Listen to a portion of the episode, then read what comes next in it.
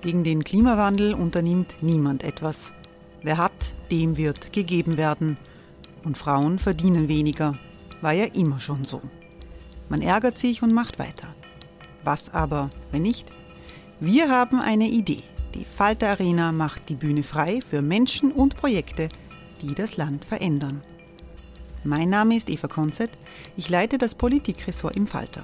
Und am Sonntag, den 26. Mai, veranstalten wir im Wiener Stadtsaal die nächste Falter Arena. Mit dabei unter anderem der ehemalige Politiker und Neosänger Matthias Strolz, Theresa Imre von Markter, Sonja Jöchtel von Love Politics oder Kari Ochsner von Ochsner Wärmepumpen. Machen statt jammern. Wir schauen uns an, wie das funktionieren kann. Kommen auch Sie vorbei. Alle Informationen und Tickets finden Sie unter falter.at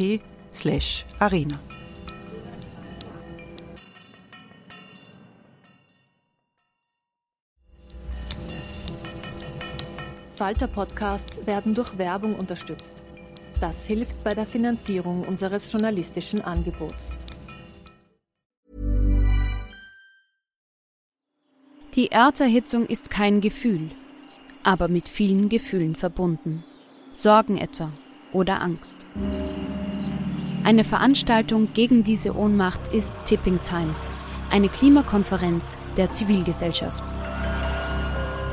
Von 9.5. bis 11.5. findet Tipping Time in Kooperation von Globe Art, Solektiv und Tangente St. Pölten statt und lädt ein zu Diskurs, Diskussionen und Workshops mit namhaften Vortragenden wie Nikolai Schulz und Friederike Otto. Weitere Informationen finden Sie auf www.tangentesanktpölten.at.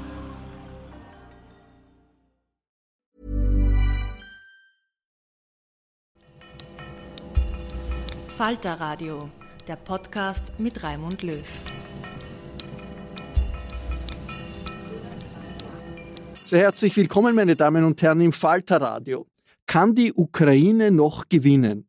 Diese Frage versuchen wir in der ersten aktuellen Sendung des Jahres 2024 zu beantworten. Mit massiven Luftangriffen gegen Städte, gegen Dörfer des Landes will Putins Russland die Moral der ukrainischen Bevölkerung brechen aber der Widerstandswille ist groß. Gleichzeitig wachsen bei den Verbündeten in den USA genauso wie in Europa die Zweifel an der Solidarität. Die Ukraine steht vor einem schwierigen Jahr. Ich bin in der Ukraine online mit dem Journalisten Denis Trubetskoy verbunden. Guten Tag nach Kiew. Guten Tag nach Wien. Wir zeichnen diese Sendung Mittwoch Vormittag Wiener Zeit auf. Wie haben Sie die letzten Tage, vielleicht auch die letzten Stunden erlebt mit diesen vielen Luftangriffen? Oh, also der Jahreswechsel war natürlich schon extrem kompliziert. Also der Angriff und, und schwer zu erleben. Also der Angriff vom 29. Dezember und vom 2. Januar, das waren mit die größten Luftangriffe, die man hier in Kiew überhaupt erlebte. Und äh, zum Angriff am 2. Januar kann ich einfach nur sagen, ja, also Einschläge innerhalb äh, der Luftlinie von einem Kilometer zu erleben, ist nicht besonders angenehm. Und ich bin erstmal einfach froh, dass äh, bei mir die Fenster Fenstergläser ja nicht zerbrochen sind. Äh, und es wird jetzt, also die, die letzten Tagen, Tage waren, waren hier in Kiew an sich so ein bisschen ruhiger. Aber am 6. Januar erlebte die Ukraine noch einen massiven äh, Luftangriff insgesamt, sowohl in der Westukraine als auch äh, in der Nähe der Front, also im Süden und auch im Osten. Und es ist zu erwarten, dass das jetzt relativ zügig, wenn das Wort angebracht ist, weitergehen wird mit so einem oder zwei größeren Luftangriffen pro Woche auf das Hinterland, meine ich. Wie reagiert man dann? Geht man eigentlich überhaupt noch in den Luftschutzkeller, wenn so oft Luftalarm ist? Oder sagt man, naja, die statistische Wahrscheinlichkeit ist nicht so riesig, dass man getroffen wird, man erspart sich das? Es geht, äh, es hängt immer sehr stark davon ab, wie die konkrete Lage ist. Also man weiß ungefähr, wann die strategischen Bomber Russlands so in der Luft sind. Und da gibt es so Zeitfenster, äh, in denen man äh, ja so reagieren kann. Aber wenn wir jetzt zum Beispiel über diesen Angriff am 2. Januar sprechen, äh, also da, also den Luftalarm äh, habe ich verschlafen und auch die Tatsache, dass die und habe nicht wirklich mitgekriegt, dass, dass, dass die Bomber da seit äh, sechs Stunden in der Luft sind. Äh, und ich bin und ich habe auch die ersten äh, Drohnenangriffe ebenfalls verschlafen. Und da weckt man einfach auf äh, von, von Explosionen, von Raketeneinschlägen, von, von der Arbeit der Flugabwehr. Und es ist nicht besonders klug, in der Sekunde schon wirklich in den Keller zu gehen, weil gerade diese zwei, drei, vier Minuten, die man auf der Straße befindet, also die können tödlicher sein, als äh, schlicht zu Hause zu bleiben. Deswegen habe ich in dem Moment, also bin ich in dem Moment einfach in den Wohnungsflur gegangen, äh, einfach damit man so ein bisschen das Risiko minimiert, von, von, von zwei, drei Wänden geschützt wird, damit ebenso Sachen wie zerbrochene Fenstergläser, damit, damit man dadurch quasi weniger gefährdet wird. Aber ganz grob gesagt, also ganz allgemein gesagt, natürlich äh, haben wir hier seit zwei Jahren Krieg und es ist einfach unmöglich, auf jeden Luftalarm zu reagieren. Deswegen schaut man, wie die Lage wirklich ist, ob die Gefahr abstrakt ist oder ob die Gefahr wirklich real ist. Ich begrüße in der Falter-Redaktion in der Wiener Innenstadt Nationalratsabgeordnete Eva Ernst Cicic. Guten Tag. Guten Tag. Frau Abgeordnete Cicic ist außenpolitische Sprecherin der Grünen. Ich freue mich, dass äh, Franz Stefan Gadi gekommen ist. Guten Tag. Guten Tag. Herr Gadi ist einer der führenden Militärexperten für den Ukraine-Krieg. Er ist Militäranalyst am Internationalen Institut für strategische Studien in London. Und ich begrüße sehr herzlich die Flüchtlingshelferin Tanja Meyer. Guten Tag. Guten Tag. Frau Meyer hilft in einer privaten Initiative Vertriebenen aus der Ukraine in Österreich. Diese Situation im Land selbst, die doch extrem ist, wie wir gerade gehört haben, auch von Herrn Trubetskoy. Wie wirkt sich das auf die Stimmung oder auf die Situation der Flüchtlinge in Österreich aus? Es wirkt aus. Ja, ich würde, ich würde sagen, dass die Stimmung jetzt ist nicht so gut, nicht so optimistisch. Und die, die sind schon lange in Österreich, haben genug Probleme hier, das normale Leben zu bauen. Um, und ja, ich, würde sagen, dass es ein bisschen alles pessimistisch schaut aus. Wenn ich, ich habe einen Telegram-Chat mit fast 3000 Ukrainern hier in Österreich.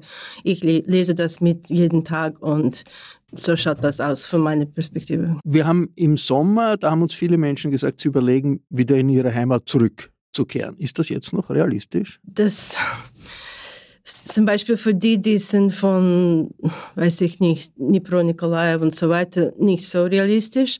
Ähm, Im Sommer, viele haben zum Beispiel nach Kiew zurückgegangen, aber jetzt, wenn wir schauen die Nachrichten, ich glaube, dass ich habe Angst, dass mehr Leute würden jetzt in Österreich kommen und wir sind nicht so gut vorbereitet für einen großen Anstieg von neuen Flüchtlingen hier. Äh, Stefan Gadi, damit wir die militärische Situation verstehen.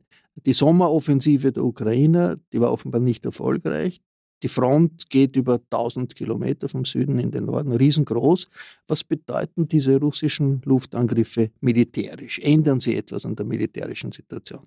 Zuallererst sind sie Teil einer Zermürbungsstrategie Russlands, um den Widerstandswillen der Ukraine zu brechen. Hier das war schon auch im letzten Winter der Fall, ist bis dato Russland erfolglos. Ich kann mir auch nicht vorstellen, dass Russland hier Erfolge haben wird. Es ist aber so, dass nach fast zwei Jahren Krieg eine allgemeine Kriegsmüdigkeit auch äh, in der Ukraine gegeben ist.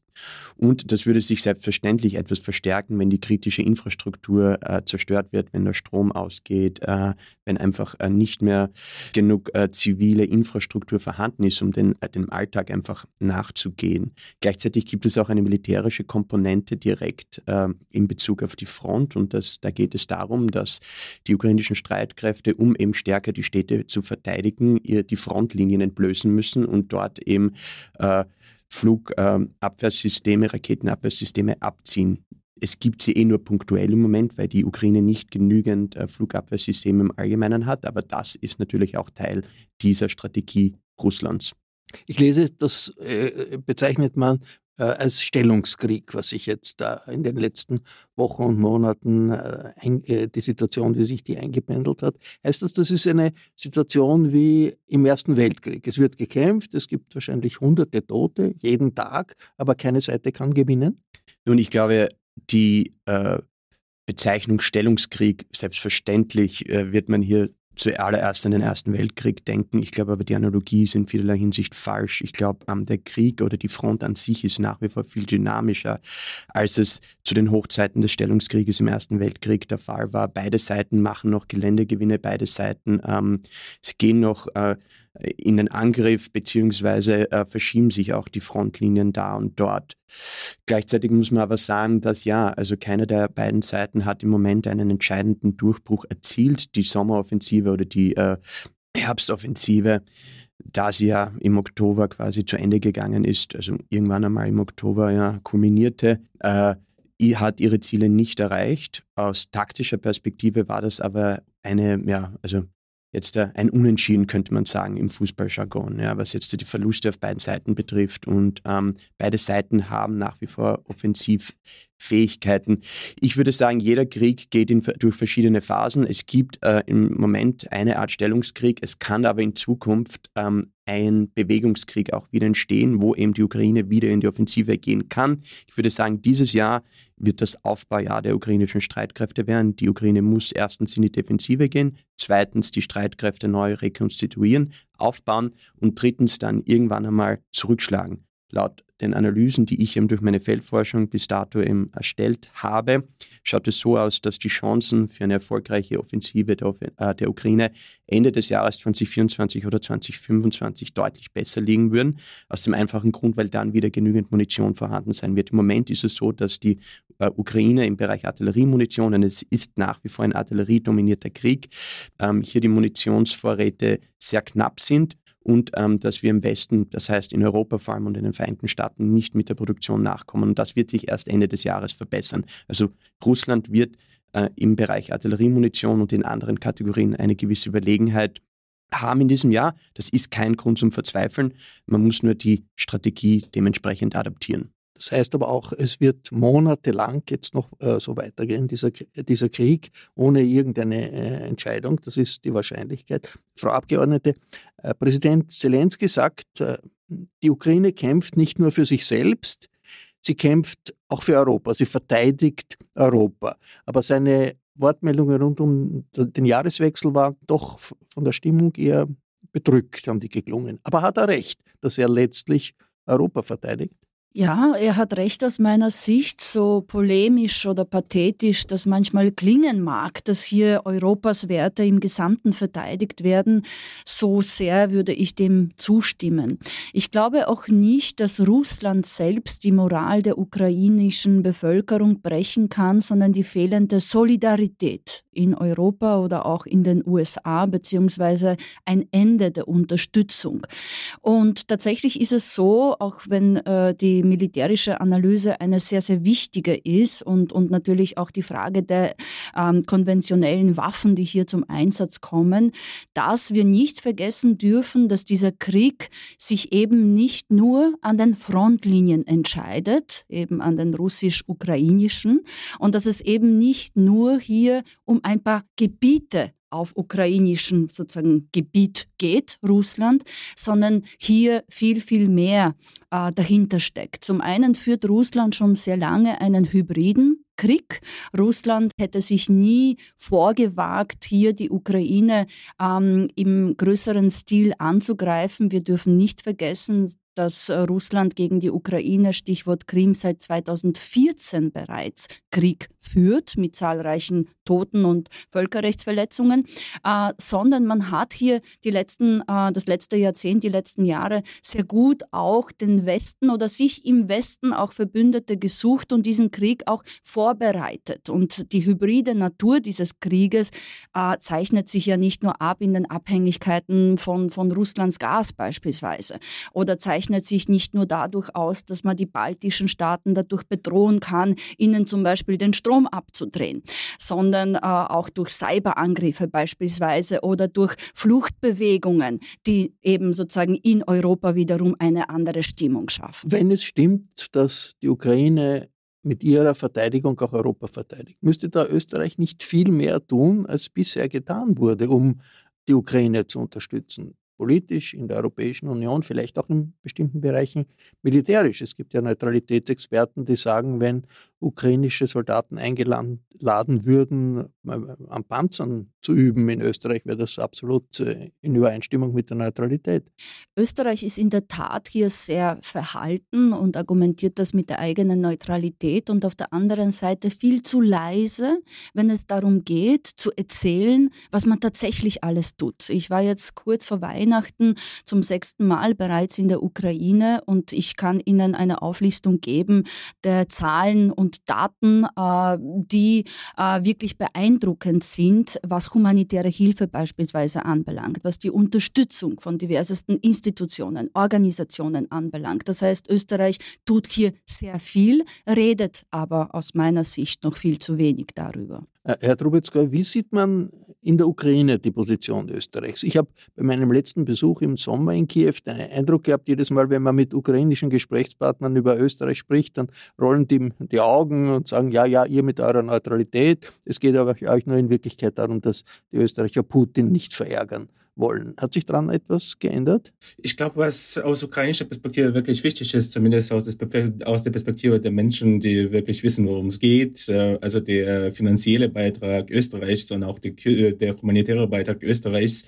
das wird hier alles sehr geschätzt und man muss hier auch wirklich sehr deutlich betonen, also was äh, der finanzielle Aspekt ist eigentlich unfassbar wichtig, einfach ganz, ganz generell, weil also im Prinzip ist es so, dass alle Steuereinnahmen ins Militär fließen und der Rest des Budgets, ein bisschen vereinfacht gesagt, sind äh, ausländische Hilfen, Krediten und so weiter. Und von daher äh, natürlich spielt Österreich vielleicht nicht nicht die allererste Geige, aber der der Beitrag Wiens äh, ist, ist ist wichtig. Aber natürlich ist äh, äh, die Wirklichkeit so ein bisschen besser als der Ruf äh, von Wien hierzulande. Natürlich wird Österreich so ein bisschen in die Ecke zusammen mit Ungarn gestellt. Nicht ganz so wie Ungarn, natürlich bei weitem nicht so wie, wie, wie Ungarn. Äh, aber ich glaube, also ich würde wirklich äh, der These zustimmen, dass Österreich ein bisschen zu wenig darüber redet, was Österreich tatsächlich macht. Ich glaube, auch der österreichische Botschafter hier macht einen richtig guten Job.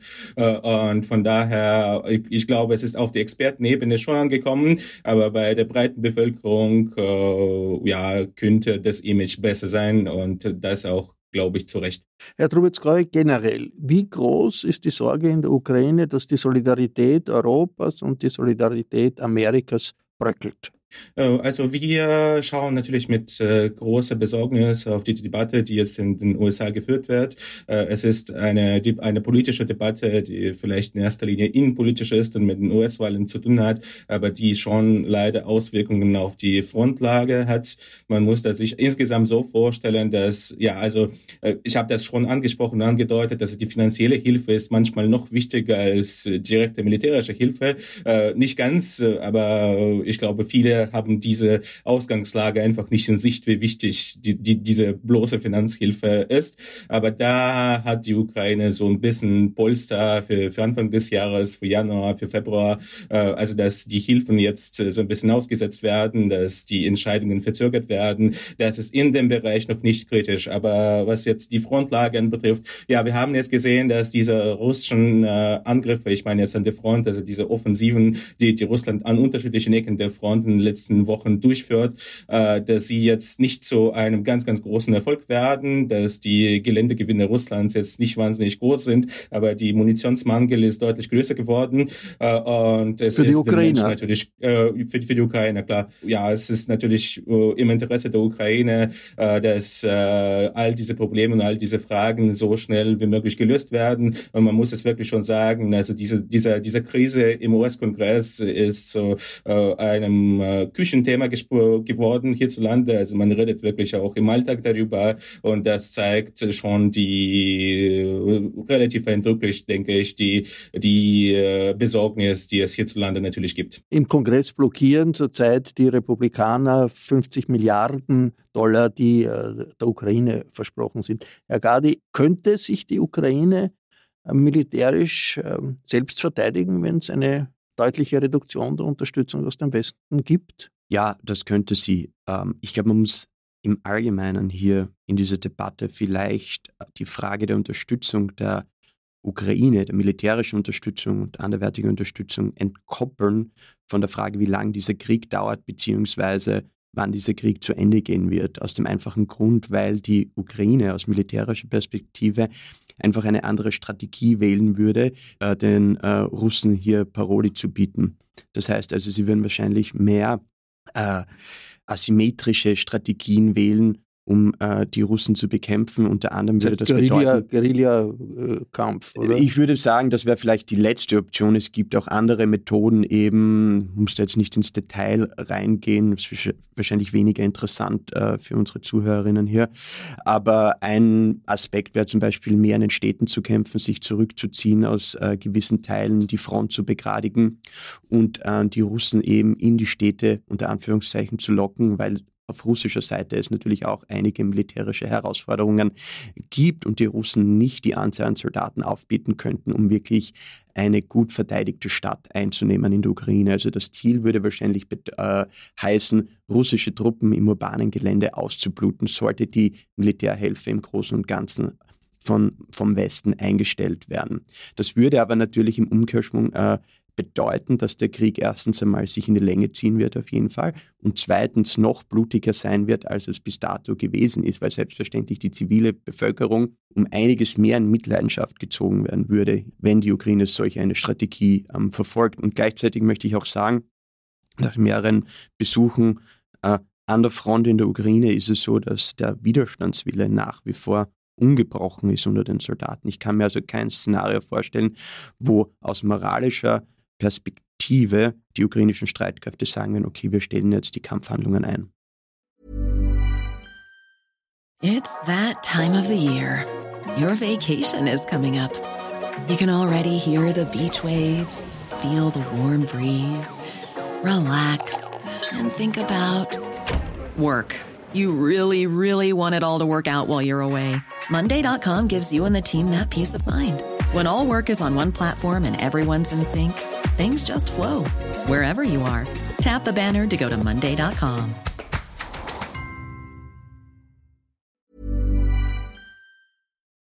Äh, Frau Mayer, wie sehr ist das auch Thema bei den Flüchtlingen in Österreich, diese politische Unsicherheit in den USA, auch in Europa gibt es in mehreren Staaten äh, Diskussionen, ob die Unterstützung der Ukraine so weitergehen kann. Ungarn ist überhaupt dagegen. Wie sehr äh, nehmen das die Flüchtlinge in Österreich wahr? Sehr, weil die meisten haben hier geflüchtet und haben gedacht, die sind hier nur für ein paar Monate. Und jetzt die Realität schaut anders aus.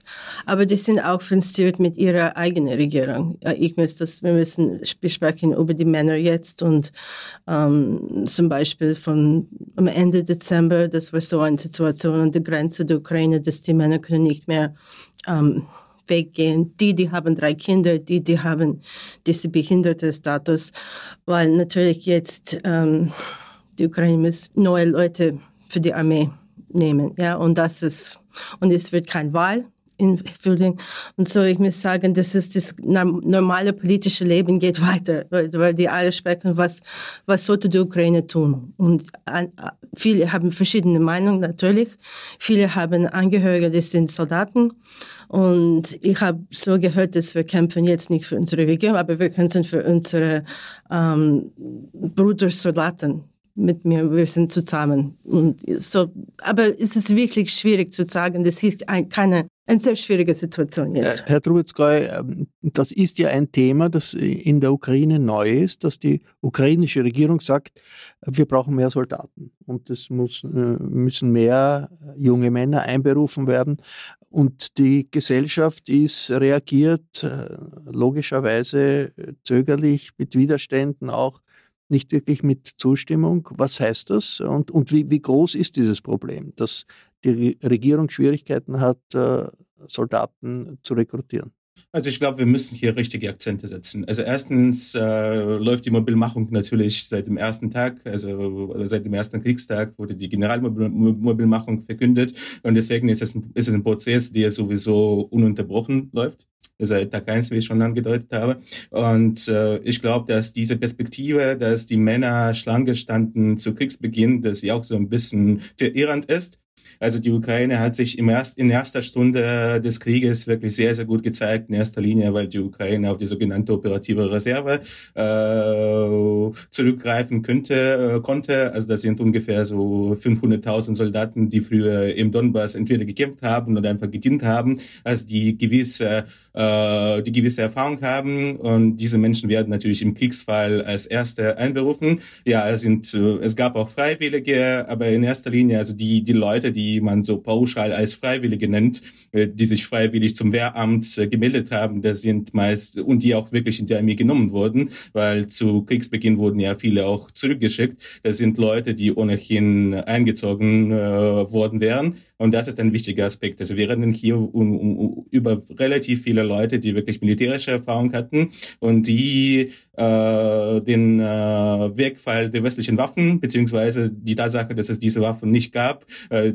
brutal gesagt, zynisch gesagt, also die konnten das ausgleichen. Äh, aber ja, es ist viel Zeit gelaufen und man muss sich jetzt natürlich vor der Frage stellen, wie man dieses gesamte Mobilisierungsprozess insgesamt, also viele Leute sind tot oder verwundet äh, äh, und man muss natürlich schauen, wie man dieses Prozess äh, wirklich äh, verbessert und optimisiert. Und es gibt sehr, sehr viele Aspekte, die da eine Rolle spielen. Also das, das bloße Mobilisierungspotenzial der Ukraine einfach von der Zahl her liegt bei weiteren sieben bis acht Millionen Menschen. Aber äh, erstens sind nicht, wohnen nicht, nicht alle dort, wo sie angemeldet sind. Äh, und äh, es gibt Ausbildungsprobleme, Schwierigkeiten, also unfassbar viele Fragen. Und ein Aspekt, der unfassbar wichtig ist, ist einfach das äh, Wirtschaftsaspekt. Äh, also Präsident Zelensky hat Ende des Jahres eine Pressekonferenz gehalten, auf die er gesagt hat, dass man grob gesagt 500 äh, Milliarden Euro, Milliarden äh, Euro braucht, um, äh, Entschuldigung, für 12,12 Milliarden Euro braucht, um 500.000 Menschen innerhalb dieses Jahres mobil zu machen. Und das ist das Geld, das es nicht gibt. Und äh, wenn er sagt, dass äh, ein Soldat äh, im Prinzip äh, von sechs Steuerzahlern äh, versorgt wird, das ist auch ein Problem, das eine Rolle spielt. Und hier muss einfach eine richtige Balance äh, gefunden werden. Äh, und äh, die Ukraine hat immer noch so den Luxus, dass sie, äh, den Luxus ist natürlich ein falsches Wort, aber es ist halt die Lage, die es gibt, äh, äh dass sie immer noch für den Krieg nur Männer ab 27 äh, Jahren mobil macht. Also diese Altersgrenze wird auf 25 äh, runtergehen. Äh, also es ist halt so ein bisschen anders. Ich weiß, es klingt alles so ein bisschen chaotisch und schwierig, aber ich wollte einfach so ein bisschen die Facette von all den Problemen äh, malen, die, die es wirklich gibt, weil es heißt manchmal, also die Diskrepanz ist immer so ein bisschen zwischen, die Männer stehen Schlange vor dem Wehramt und zwischen der Tatsache, dass der Ukraine die Männer ausgehen. aber bloß die Männer zu finden, ist nicht wirklich das Problem. Herr Gadi, vom äh, von der Seite des Militärexperten, wie groß ist das eine Belastung für die Verteidigung der Ukraine, dass die Mobilisierung von neuen Soldaten nicht so einfach ist? Nun, wenn man direkt äh, einzelne Einheiten an der langen Frontlinie besucht, äh, wird einem sehr schnell klar, dass das Durchschnittsalter des Soldaten an der Frontlinie 40 plus ist. Wahnsinnig das viel. ist natürlich ein großes Problem, vor allem wenn man dann mit einzelnen Kommandeuren und einzelnen Soldaten spricht. Es ist ein sehr infanterieintensiver Kampf. Das bedeutet also, Soldaten müssen auf stundenlang marschieren in ihre Sturmausgangsstellungen. Sie müssen äh, Dutzende Liter Wasser mithaben, Dutzende Handgranaten, Magazine. Also das Gewicht allein von einem Soldaten, der dann in einen russischen Schützenkram quasi eindringen muss, ähm, dass er das alles mitschleppt, dann den ganzen Tag über kämpft und dann wegen den Drohnen und anderen Aufklärungsmethoden das, den ganzen Tag auch nicht wirklich Unterstützung haben kann von der eigenen Seite, bis eben dieses Grabensystem von den ukrainischen Soldaten genommen wurde. Das konnten wir live mitverfolgen bei einem unserer letzten Frontbesuche im November zum Beispiel. Die äh, physischen Anstrengungen sind einfach hier enorm und das ist natürlich nicht so schwer oder nicht so leicht zu ertragen für jemanden 40 plus oder 50. Die äh, Mobilisierung hat mit im Großen und Ganzen die Altersgruppen von 18 bis ungefähr 28 ausgenommen. Mit Ausnahme von Freiwilligen und anderen dabei. Ausnahmen, die sind nicht dabei. Und ich glaube, das könnte langfristig zu einem gewissen Solidaritätsproblem in der Ukraine führen. Ich glaube, Unsere Unterstützung ist natürlich wichtig. Die Ukraine selbst muss aber auch aus militärischer Perspektive ihre äh, Hausaufgaben hier machen. Und es ist unumgänglich, meiner Meinung nach, sollte die Ukraine wieder offensiv werden in naher Zukunft, das heißt Ende 24, 25, dass eben andere Altersgruppen einberufen werden müssten. Äh, Frau Abgeordnete äh, Ernst Cicic, der Economist ist ein meinungsmachendes Magazin der ganzen Welt. Die äh, britische Wochenzeitung, und die hat um die Jahreswende den Titel gehabt, kann Putin gewinnen? Und hat das ernsthaft diskutiert. Was passiert, wenn Putin gewinnt? was auch immer das dann bedeutet. Aber offenbar ist das nicht völlig ausgeschlossen. So ein, so ein Gedanke wird diskutiert in den politischen Führungen Europas. Was würde das für Europa bedeuten, wenn Putin gewinnt? Nichts Gutes. Ähm, das ist eine sehr gute ergänzende Frage zu meinen Ausführungen vorher.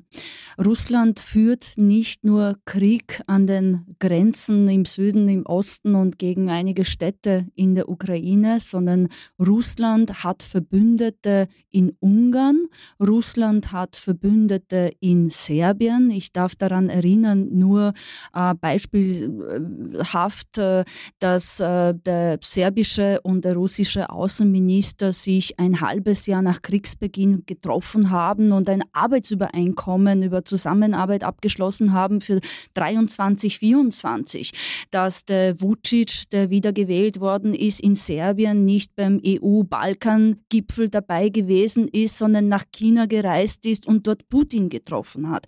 Das heißt, diese Dinge blenden wir alle aus, vergessen über die Verbündeten in Europa, die Putin sozusagen auch indirekt zumindest unterstützen. Wir vergessen auch, dass sehr viele Angriffe jetzt aktuell, die neuen auf die Ukraine, vom belarussischen Territorium aus ausgegangen sind. Da machen wir beide Augen zu. Auch Österreich investiert 400 Millionen jährlich in Belarus und das ist gar kein Thema noch, wieso wir das tun, während alle wissen, dass Lukaschenko Putins Lakaie ist. Das heißt, wir müssen hier verdammt aufpassen, dass hier eben über Ungarn, über Serbien, über weiter Belarus und sonstige auch Verbündete in Europa, wir wissen, dass es da Finanzierungsquellen gab Richtung äh, rechtsextreme Parteien in Europa schon viel vor, viel vor Kriegsbeginn.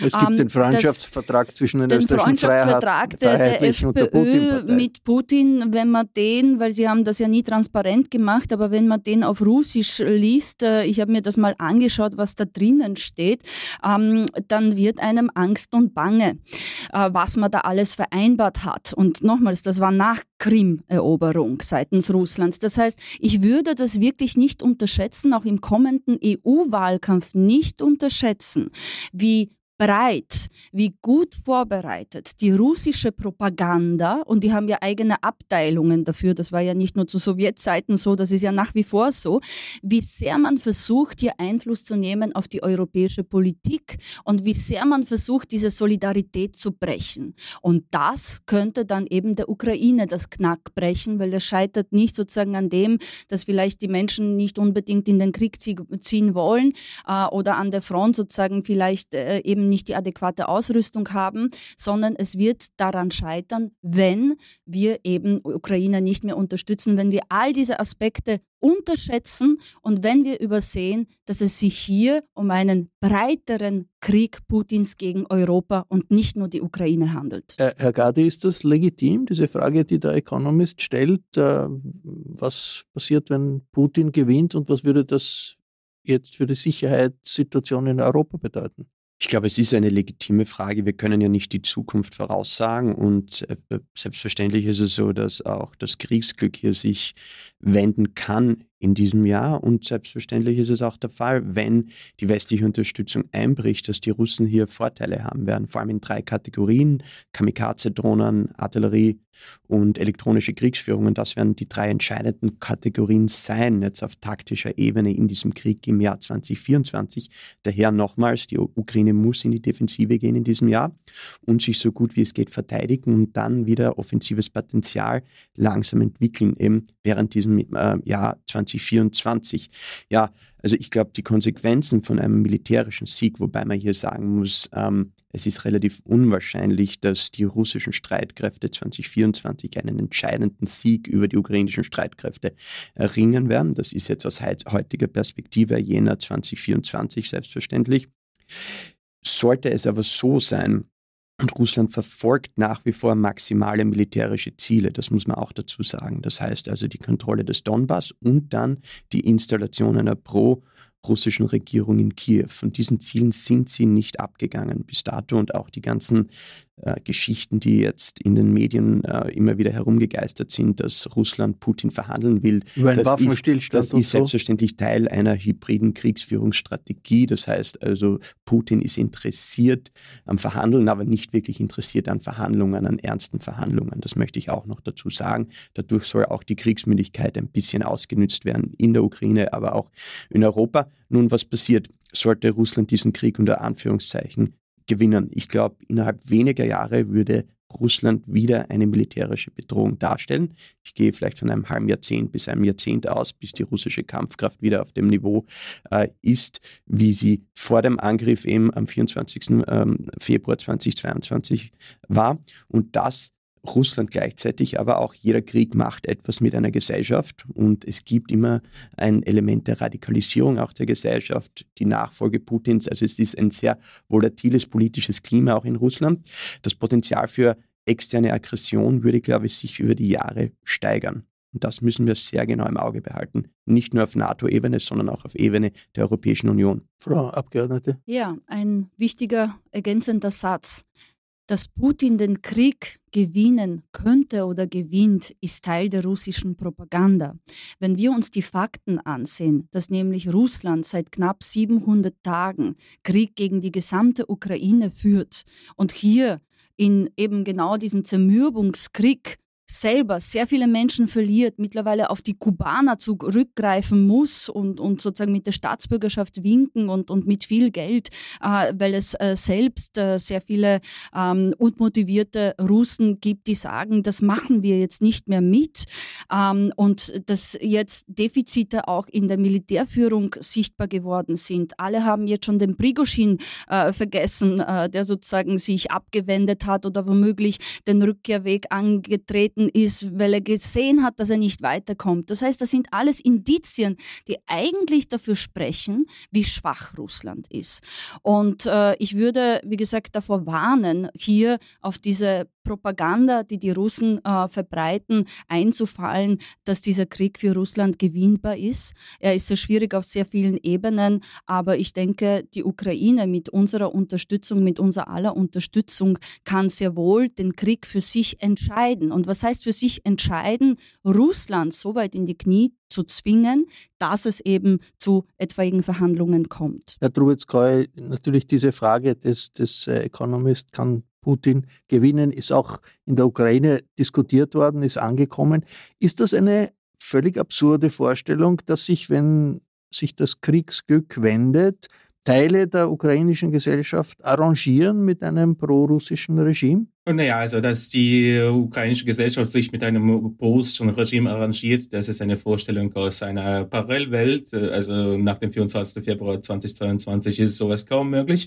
Äh, aber ich glaube, was, äh, was wichtig ist, also man darf Russland keinesfalls, äh, keinesfalls unterschätzen und man muss die, die Gefahren sehr deutlich sehen. Also ich glaube nicht, dass das Russland-Strategie aufgeht, aber was wir wirklich in der Praxis sehen, setzt Russland, setzt Putin wirklich auf auf brutal äh, zynische Ermürbungsstrategie. Also das Militärbudget Russlands wird äh, für 24 äh, äh, auf 70 Prozent im Vergleich zu 23 erhöht und insgesamt von Haushaltsplanung her sehen wir, dass Russland mit, mit, mit drei weiteren Kriegsjahren plant. Das bedeutet nicht, dass der Krieg, dass die aktiven Kampfhandlungen noch drei Jahre weitergehen, aber das ist äh, gut möglich. Äh, und äh, äh, natürlich zielt Russland darauf, diesen Krieg weiter bis in die Zeit nach der US-Wahl hineinzuziehen. Und ja, natürlich sind wir hier in der Ukraine auf einigen Ebenen in einer schlechteren Position. Unsere Wirtschaft ist in einer extrem unter extrem schwierigen Zuständen und wir sind extrem, was ich schon mehrmals angedeutet habe, von der finanziellen von der finanziellen Hilfe aus dem Ausland abhängig. Und natürlich ist auch ein Aspekt, dass äh, also Russland kann hinter der Moral im Dreischicht, äh, Dreischichtbetrieb äh, produzieren, ohne eine ernsthafte Chance äh, zu haben, dass diese Betriebe wirklich angegriffen werden. Und das gesamte Territorium der Ukraine äh, kann ja von, von russischen Raketen jederzeit äh, getroffen werden. Und es ist auch unfassbar schwierig äh, bis unmöglich, so ein Land wie die Ukraine mit Flugabwehr so auszustellen ausgestattet, dass äh, dieses Territorium halbwegs sicher ist. Äh, das bedeutet nicht, dass man äh, irgendwie in die zu, zu Untergangsstimmung übergehen sollte. Und ich glaube auch nicht, dass, äh, dass Russland ernsthafte Chancen hat, irgendwie Kiew einzunehmen äh, oder was auch immer in ein paar Jahren. Aber die Situation ist schon sehr schwierig und äh, äh, natürlich kann, kann der Westen äh, vom, vom Militärpotenzial her Russland schlagen. Das steht überhaupt nicht zur Frage, aber dafür passiert einfach Stand jetzt zu wenig und äh, das ist halt die Realität, äh, die es gibt. Und ich muss wirklich aus der ukrainischen Perspektive sagen, einfach ein, ein, ein letzter Satz, der wirklich wichtig ist, einfach weil ich sehr stark darauf, äh, mich darauf konzentriere, wirklich in der Realität zu leben, die es wirklich gibt. Also man liest sehr oft so Kommentare, dass ja, dieses Russland, Bruttoinlandsprodukt wie in Italien und so weiter, aber das hilft uns alles nicht äh, hier. Also wir sind äh, hier in der Ukraine in der Wirtschaftssituation, in der wir sind, äh, deutlich schwächer und es gibt auch Themen wie Proteste der, äh, der Familien, der Mobilgemachten in Russland, aber das haben wir hier auch und, und so weiter und so fort. Also es gibt in Russland Probleme, aber die meisten Probleme sind für uns eigentlich größer, wenn der Westen nicht aufwacht. Äh, Herr Gadi, es ist angesprochen worden von Herrn Trubetskoy, Putin setzt politisch darauf, dass äh, das amerikanische Wahljahr einen Umschwung in den USA bringt. Und wenn Trump Präsident wird, ist die ganze Lage natürlich anders. Aber jetzt konkret in der Situation, äh, wie sehr fehlt der Ukraine Munition, sowohl für die Luftabwehr, diese berühmten Patriot-Raketen, gibt es da genug, um, um, neue Wellen von Luftangriffen abzuwehren oder auch Artilleriemunition. Ich lese, dass, dass äh, verschiedene Militäreinheiten an der Front sagen, sie können nur mehr 10% der Artillerie abschießen äh, wie vor einem Jahr. Wie groß ist dieses, äh, dieser Mangel an, an, Munition? Also wir konnten das selbst observieren bei einem unserer letzten Besuche an äh, einzelnen Frontabschnitten im äh, November 2023, wo ähm, die russische Artillerie deutlich mehr geschossen hat als die ukrainische Artillerie. Es gab während der Sommer- und Herbstoffensive der Ukraine einen Vorteil im Bezug auf Artilleriemunition für die ukrainische Seite ungefähr im Bereich 1,5 zu 2 zu 1. Also die Ukraine konnte teilweise zweimal so viel feuern wie die Russen. Das war bis dato das einzige Mal dass die ukrainischen Streitkräfte hierzu äh, befähigt waren. Nun, für das Jahr 2024 schaut es so aus, dass ungefähr die ukrainischen Streitkräfte, was Artilleriemunition betrifft, im Bereich 75.000 bis 90.000 Schuss schwere Artilleriemunition brauchen pro Monat. Das sind ungefähr ja, irgendwas im Rahmen von 3.000 Schuss pro Tag soweit wir das feststellen können jetzt, also ich und meine Kollegen, hat die Ukraine im Moment um die 2000 Schuss, 2500 Schuss, die sie am Tag verfeuern können. Es gibt also hier bereits ein Defizit, ja. Und dieses Defizit wird sich wahrscheinlich nicht in naher Zukunft ausgleichen lassen. Daher ist es auch jetzt so, dass die Ukraine nur rein von der Artilleriemunitionsperspektive in der Defensive sein kann. Sollte nämlich die Ukraine wieder in die Offensive gehen wollen, rechnen wir von einem Munitionsverbrauch im Bereich 200.000 bis 250.000 Schuss Munition. Diese Art an Munitionsaufwand könnte erst Ende 2024, 2025 äh, verfügbar sein durch die äh, zusätzlichen Kapazitäten eben im Westen, das heißt vor allem in den Vereinigten Staaten und in Westeuropa beziehungsweise auch Osteuropa. Was Flugabwehrmunition betrifft, ja, hier gibt es einige Defizite auch. Im Moment scheint es aber so zu sein, dass die ukrainische Flug- und Raketenabwehr hält. Und es gibt hier auch einige neue Innovationen auf westlicher Seite, ukrainischer Seite, die zum Beispiel versucht, ähm, sowjetische Flugabwehrsysteme mit westlichen Raketen zu integrieren, dass es keine Engpässe gibt, was die Munition betrifft. Also es gibt hier auch positive Meldungen, möchte ich sagen. Unterm Strich ist es aber ein extrem schwieriges Jahr für äh, die ukrainischen Streitkräfte. Und ein Satz noch zu den russischen Streitkräften. Hier gibt es auch enorme Mängel. Im Allgemeinen sinkt die Kampfkraft der russischen Streitkräfte. Aber es nützt nichts, jetzt die russischen Streitkräfte kleinzureden. Die russischen Streitkräfte historisch gesehen waren immer, salopp gesagt, eine gute zweite Halbzeitmannschaft. Hier gibt es einiges noch an Potenzial und äh, selbstverständlich hat die äh, russische Armee 2024, wie ich bereits erwähnt habe, in einigen Schlüsselkategorien militärische Vorteile. Frau Mayer, das heißt durchhalten eigentlich für die äh, ukrainische Gesellschaft, auch für die Flüchtlinge. Was können Sie mit Ihrer Initiative konkret tun, um im Moment, was es steht für Sie im Vordergrund, um die Situation der Vertriebenen in Österreich erträglicher zu machen? Hier in Österreich leider, die Leute sind noch, viele Leute sind noch in der Grundversorgung, was ist, was niemals gedenkt als eine langfristige Lösung, aber ist so, dass die haben kein, ähm, die bekommen keine Mindestsicherung hier. Das heißt, für die, die können arbeiten gehen, das ist okay, aber wenn du willst arbeiten gehen und du wohnst, wohnst in einer organisierten Quartier, du verlierst deine Zimmer. So, das ist alles sehr kompliziert, weil es gibt diese sogenannte Zuverdienstgrenze und es ist, man kann in Österreich jetzt nicht leben von 260 Euro im Monat. Das ist das, was die, was die Das ist, was ein Erwachsener bekommt und für Kind 145.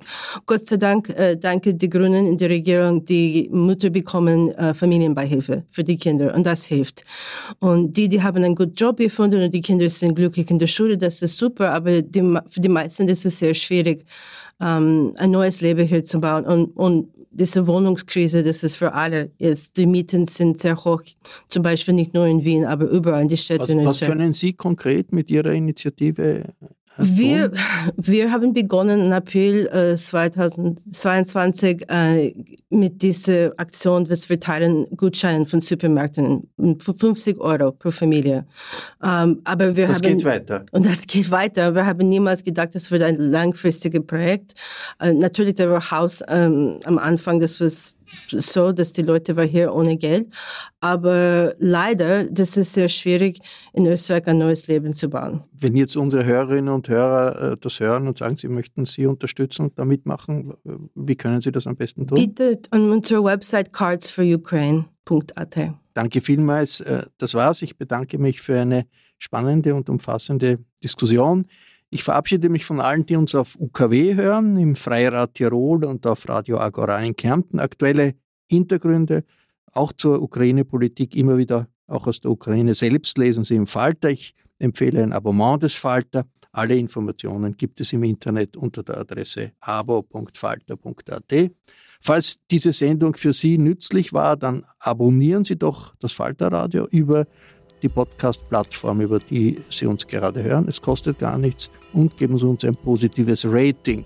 Das macht uns äh, auch bei den Algorithmen des Internets stärker präsent. Ursula Winterauer hat die Signation gestaltet, Philipp Dietrich betreut die Audiotechnik dieser Sendung. Danke Philipp. Ich verabschiede mich bis zur nächsten Folge.